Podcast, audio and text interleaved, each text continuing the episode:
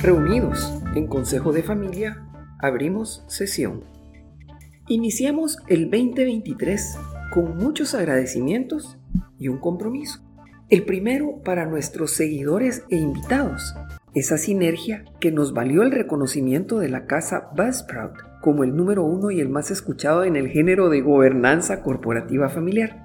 Una felicitación no esperada, pero compartida con alegría y con un compromiso. Seguir trabajando para que el dinero no divida a las familias. Un tema al que Elaine King de Family and Money Matters ha dedicado la investigación, difusión y diseño de herramientas prácticas de impacto global. Los invitamos a conocer su interesante trayectoria en elaineking.com y específicamente en el tema que nos ocupa, encontramos en el librito Saltarín y sus cuatro palabras clave para una familia unida, usar, guardar, sembrar y compartir, una luz para atender a don Cristóbal, quien plantea al Consejo de Familia una duda universal. ¿A qué edad y cómo iniciar una educación financiera en un medio de abundancia? ¿Cómo potenciar el gen emprendedor en un ambiente donde las necesidades están cubiertas? Es posible resignificar aquellos valores fundamentales de tiempos de escasez para que tengan sentido en el tiempo actual de abundancia y en el futuro incierto. Con estas reflexiones abrimos sesión. Bienvenida, Elaine.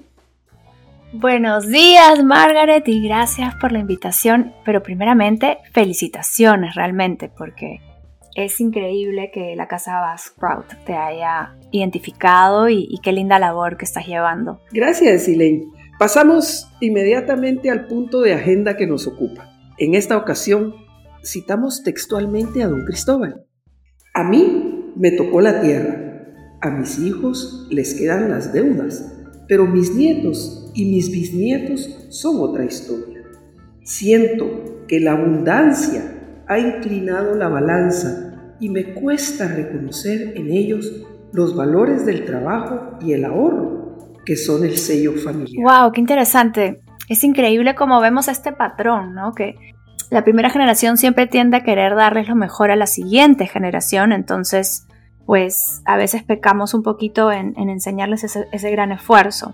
Y también el mundo ha cambiado tanto, porque antes eh, estaba escuchando un podcast, curiosamente también, que hace 100 años la persona común, el 95% de lo que ganaba era para comer. Ahora tenemos más y ahora tenemos deudas y ahora los nietos están en el mundo de la tecnología y el emprendimiento y ahora es el momento de poderles dar ese chip, esa energía, ese, ese ADN que tienen de, de los abuelos para que puedan salir adelante y no vean el dinero como una fuerza destructiva, sino que una fuerza positiva y que puedan usar usar su creatividad y su pasión para ser mejores no solamente en sus finanzas, pero también mejores miembros de la comunidad de, la Tierra. Es, es también curioso, Margaret, que estás hablando de las deudas. Y es que a veces como primera generación de emprendedores, uno no tiene el conocimiento, la estructura de cómo uno debería de usar el dinero. Lo digo porque cuando somos niños a veces nuestros padres nos dan el dinero necesario y no obviamente el dinero para administrarlo. Entonces no aprendemos esa, esa habilidad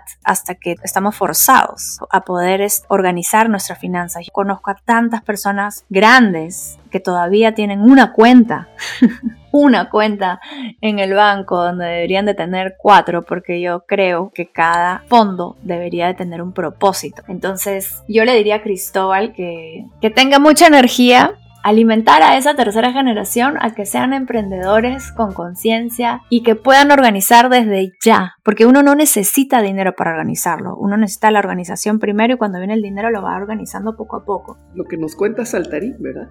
que dice usar, guardar, sembrar y compartir esas cuatro armas poderosas. Sin embargo, pues mira, es, es un hecho que, también esas, cada una de esas cuatro cosas significan cosas diferentes para las diferentes personas. Regresando a don Cristóbal, si vemos una genuina como admisión de impotencia, ¿verdad? ¿Qué puedo hacer? No puedo hacer nada. Y una llamada de atención a los adultos jóvenes. ¿Cómo estamos alimentando esa mentalidad financiera de los, de los chiquitos, verdad? ¿De quién es la responsabilidad, Elaine?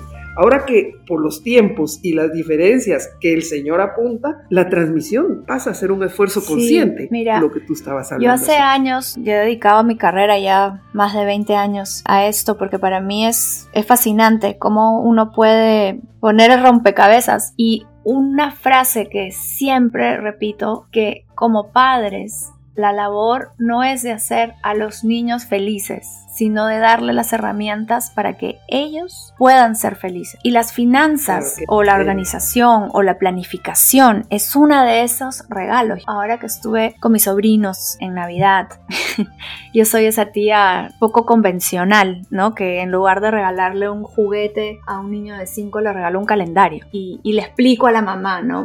Porque el mejor regalo que uno le puede dar a un niño es esa labor de planificación, de poder proyectarse en el futuro de las acciones y las consecuencias, para que ese niño pueda planificar en el futuro. Entonces, ¿de quién es esa, esa responsabilidad? Yo diría, pero claro, podemos hacer un debate aquí, yo diría que es la responsabilidad del padre de darle las herramientas para que ese niño haga decisiones desde el momento en que puede distinguir el hoy, mañana y el pasado. Y el hoy, mañana y el pasado, dependiendo del niño, es más o menos de 3 a, 4, a los 4 años empiezan a desarrollar ese cerebro. Apenas ese niño sepa el tema del tiempo, yo diría que explicarles esas consecuencias esas acciones. Ahora, lo que estamos hablando de, usar, guardar, sembrar y compartir para aquellos que, y me imagino que son muchos que no han leído el libro, es este. Se trata de la teoría de Darwin, porque vivió mucho tiempo en la isla Galápagos. Y como todos saben, la teoría de Darwin es survival of the fittest, ¿no? De la especie que se adapta mejor. Y él se enamoró de unas golondrinas, estructuradas a la perfección. Se multiplicaban a los seis meses, eran muy organizadas. Y resultó que entró la corriente del niño y eso hizo que haya abundancia. Él observó que las golondrinas de la noche a la mañana estaban comiendo más de lo debido, se reproducían a los tres meses. Cuando se fue la corriente del niño, las que se adaptaron y guardaron y se organizaron y se mantuvieron estructuradas fueron las que pudieron salir adelante. Entonces, con ese pensamiento dije, ¿cómo le enseño a un niño que hay que planificar? Que sí, de repente tus papás te dan abundancia ahora porque tienes una empresa familiar, pero ¿cómo preparas a un joven que pueda haber una tormenta, que pueda haber un COVID, que pueda haber una guerra, planificando, planificando y, no solamente es viviendo con lo que uno tiene, sino viviendo con lo que uno quiere quiere llegar. Entonces, imagínate una cajita, Margaret, pones un poco en usar, un poco en guardar, un poco en sembrar y un poco en compartir. El usar es el usar lo necesario, como dice Warren Buffett, yo le dejo a mis hijos lo necesario para que no se mueran de hambre, pero para que se queden con ganas porque si uno le da todo el pastel, entonces no van a tener ganas de, salir a cazar. El guardar para las vacas flacas. El sembrar, hay que sembrar para poder tener su propio ecosistema de autogeneración, generar ingresos por nuestra propia cuenta. Necesitamos sembrar y no depender del comercio que nos va a dar las semillas, sino que sembrar nuestros propios árboles que nos dan nuestras propias semillas. Y el compartir, que es el poder ser un buen miembro de la comunidad y poder no solamente dar, pero enseñar cómo ser sostenible. Hace un invernadero porque se da cuenta que en su isla pues viene el invierno y la gente no, que, irresponsable digamos o que no pensó este no tiene las semillas. Entonces él dice pero cómo puedo hacer para esa gente bueno agarra un invernadero que las plantas sigan dando las semillitas para que esas personas puedan sobrevivir al invierno. Si vivimos en Latinoamérica vivimos en una burbuja y es importante enseñarle a los niños el compartir. Entonces a Cristóbal o sea usando el ejemplo de Cristóbal que no se frustre que no le den la manzana sino que le den la semilla para que puedan ellos mismos ser pacientes y crecer su propio árbol de manzana. Y que los jóvenes sean los líderes de estas agendas, porque qué mejor que darle el poder de decisión desde el principio a estos jóvenes. Pues qué interesante, Elaine, gracias. Y queda claro que aquello de que el dinero no divida a la familia no es tarea simple no es tarea de unos y requiere un compromiso constante del que estabas hablando, un ritmo, ¿verdad? Eh, sí, me encanta la palabra que acabas de usar. Es, es, este el ritmo, es una armonía, es un pentagrama, es crear música para que no haya una quebrada. Elaine, te agradezco mucho y te reitero, pues estás openly eh, invited para episodios futuros. Te deseo un feliz año y cualquier mensaje, pues antes de cerrar. Muchísimas gracias, Margaret. Este, voy a aceptar tu invitación trimestralmente para que sea progresivo. y también el último mensaje que quería dejar es que eh, el valor del dinero y el tiempo empieza en familia. Entonces, pónganle en un calendario un tiempito, aunque sea 5 días, 15 minutos, y háganlo prioridad. Esto fue Consejo de Familia, el podcast donde hilamos fino los dilemas de nuestras familias empresarias. Comparte con quienes te importan, así aprendemos más. No habiendo más que tratar, cerramos sesión. Desde el Buró Familiar, quedan convocados al próximo Consejo de Familia. Cerramos sesión.